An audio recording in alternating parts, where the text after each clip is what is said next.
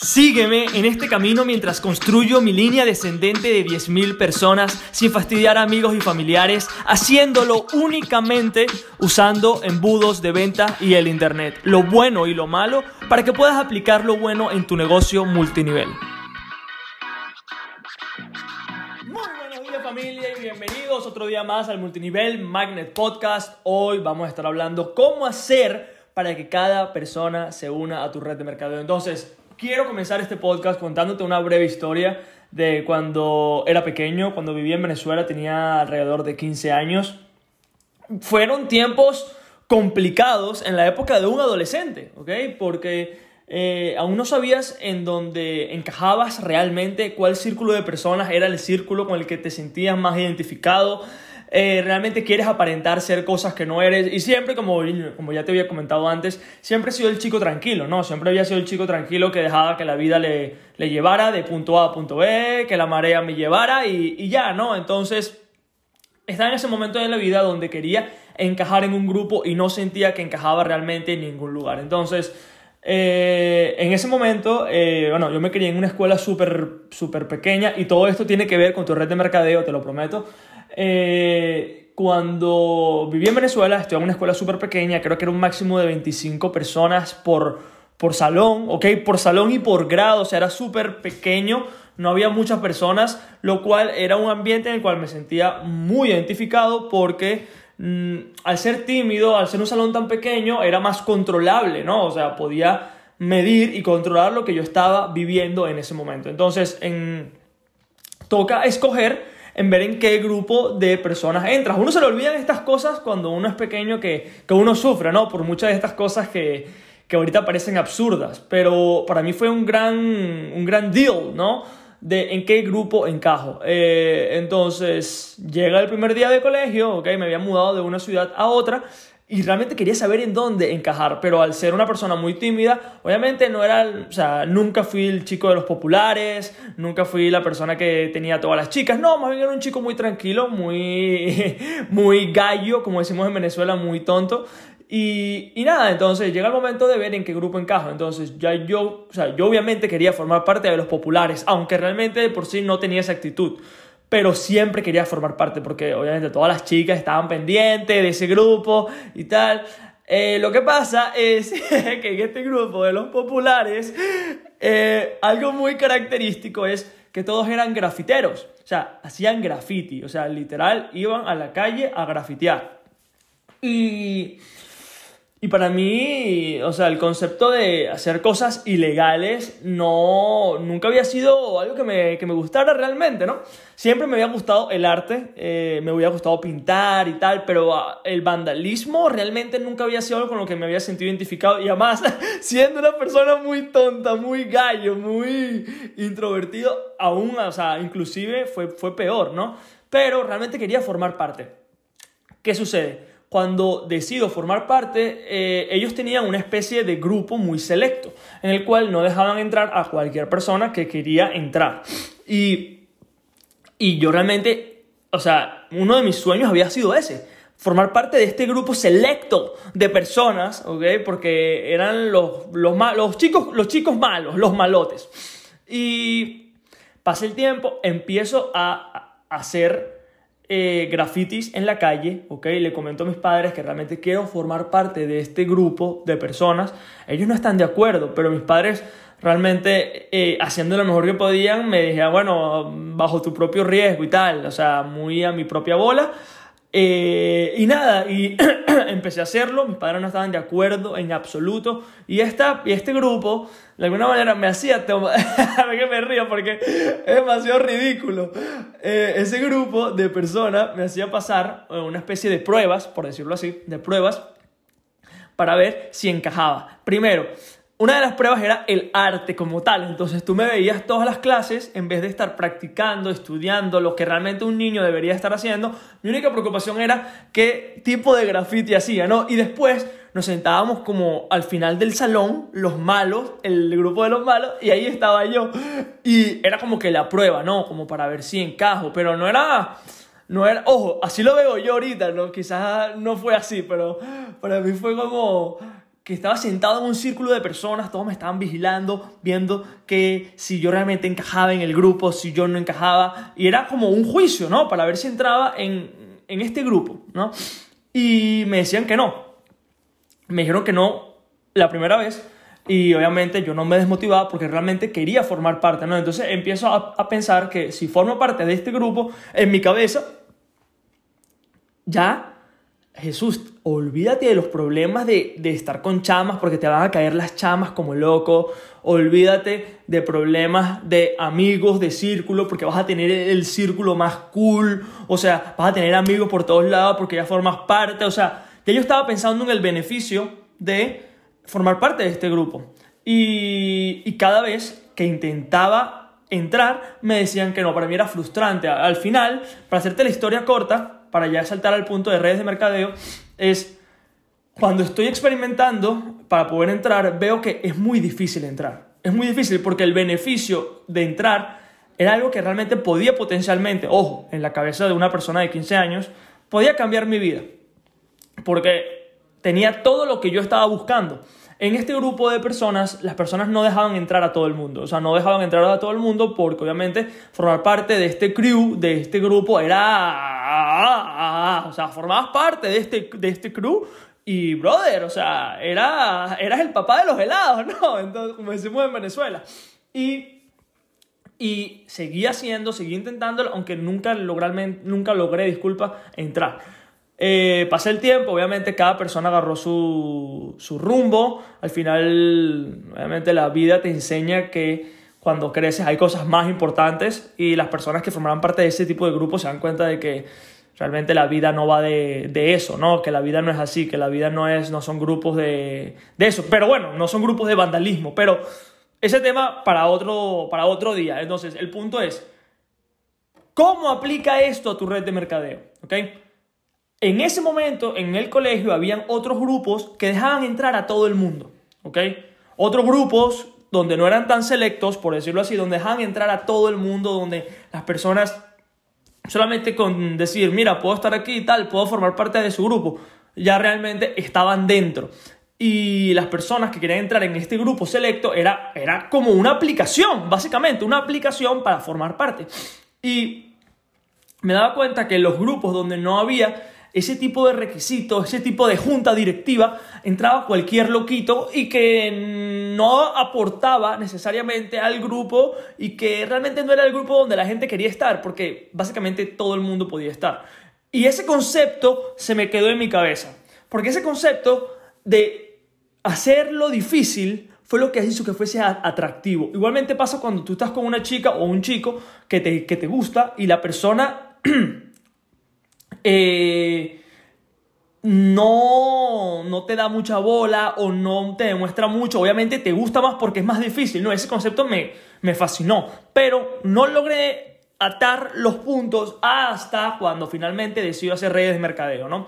Cuando decido hacer redes de mercadeo, al igual que tú, ¿ok? Lo que sucede es que cualquier persona puede entrar a tu red de mercadeo y tú, más bien, estás... Eh, insistiendo para que las personas se unan a tu red, lo cual obviamente el filtro de tu equipo es cero. Ni siquiera es que la gente se, se, va contigo porque sí, no, no, no, sino que tienes que ir detrás de las personas, o sea, realmente no estás en una posición de poder y por ende estás reclutando a personas que no tienen nada que ver, que no van a aportarte, que van a ser un problema y que más bien van a dañar el nombre de tu equipo.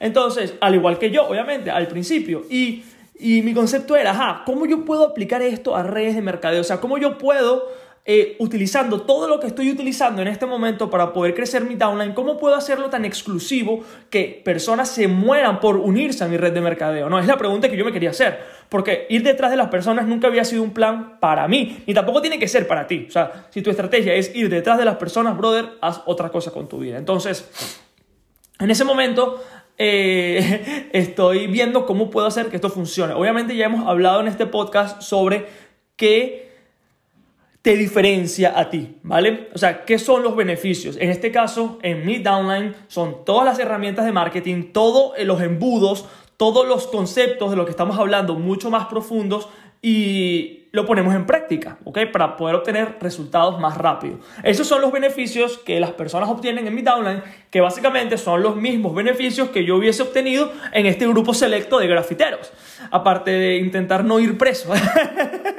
Entonces, eh, aparte de eso, ¿Cómo puedo hacer que sea bien difícil para que las personas entren? Y en este episodio te voy a revelar exactamente lo que yo hago para que también tú lo pongas en práctica, ¿no? Eh, en ClickFunnels, el software que yo uso, hay diferentes tipos de embudo. Hay embudos de producto, embudos de servicio, embudos de eh, productos gratis, pero que paguen por el shipping. Eh, hay muchos embudos, ¿ok? Yo personalmente uso bastantes para reclutar en mi propia red de mercadeo, dependiendo de lo que esté buscando. Pero cuando la persona ya está lista para unirse a mi red de mercadeo, donde realmente, repito, las personas que se unen a mi red de mercadeo ni siquiera saben en qué red de mercadeo estoy. O sea, realmente se enteran en qué red de mercadeo estoy cuando ya yo, eh, disculpa, cuando ya ellos aplican, ¿vale? O sea que realmente tu red de mercadeo no es que sea irrelevante, pero juega un rol mucho menor de lo que yo pensaba antes y también tú quizás. Entonces, cuando la persona finalmente encuentra este embudo, es un embudo que se llama el Application Funnel, eh, si estás en mi downline ya lo tienes, donde pasas por ciertas páginas en las que la persona, eh, primero, ve con qué tipos de personas ya has trabajado antes, testimonios. En la segunda página, eh, en la primera página también se muestra exactamente lo que la persona recibe, obviamente la diferenciación que hemos estado hablando en este podcast. Y en la segunda página cuento mi historia. Mi historia para obviamente conectar con personas que tengan un pasado al igual que el que yo tuve. Y al final, cuando la persona va a la tercera página del funnel, del embudo, la persona va a llamar a, a mi equipo para ver si le dejamos entrar.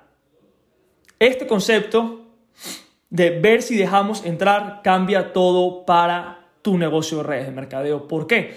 Porque cuando una persona levanta el teléfono y te dice estoy listo para entrar, básicamente, ah, y la llamada la hago específicamente porque en esa llamada eh, lo que le hago son cuatro, son cuatro preguntas para saber si esa persona realmente eh, quiere formar parte de mi red de mercadeo y qué está buscando, ¿ok?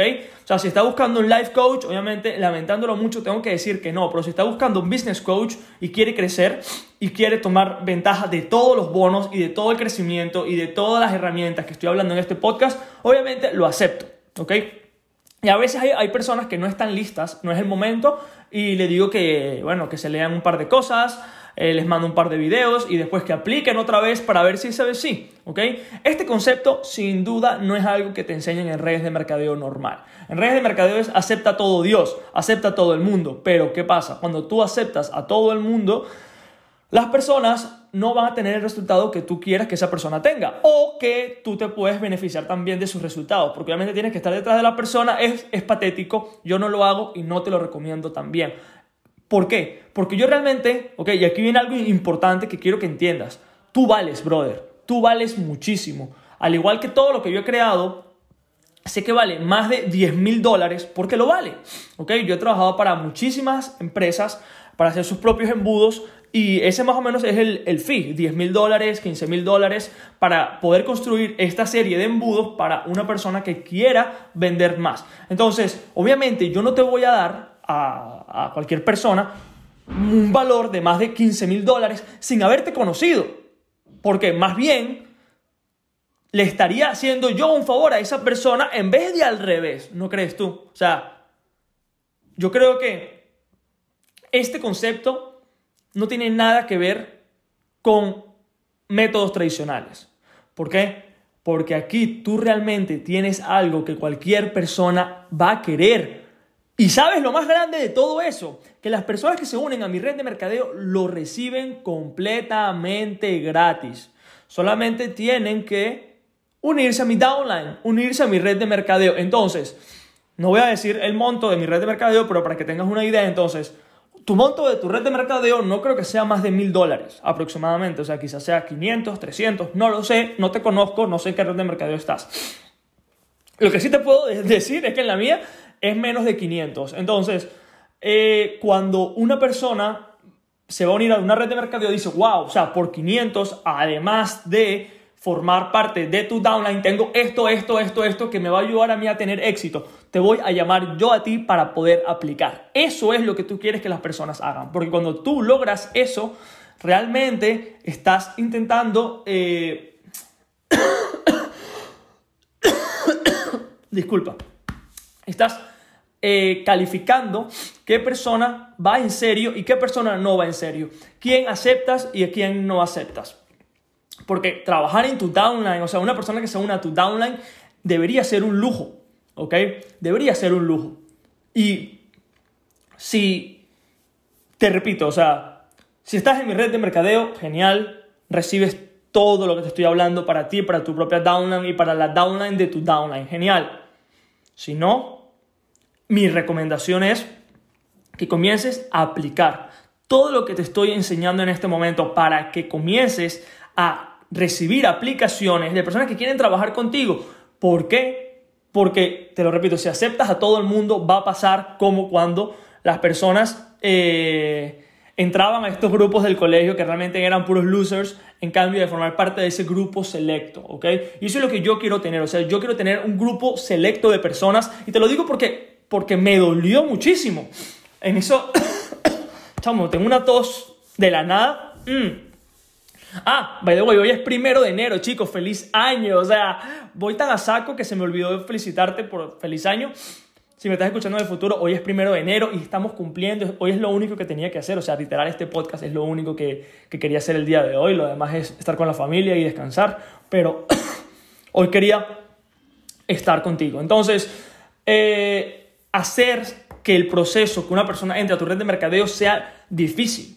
Porque ya entendemos que no solamente vas a tener un grupo selecto como downline, sino que eh,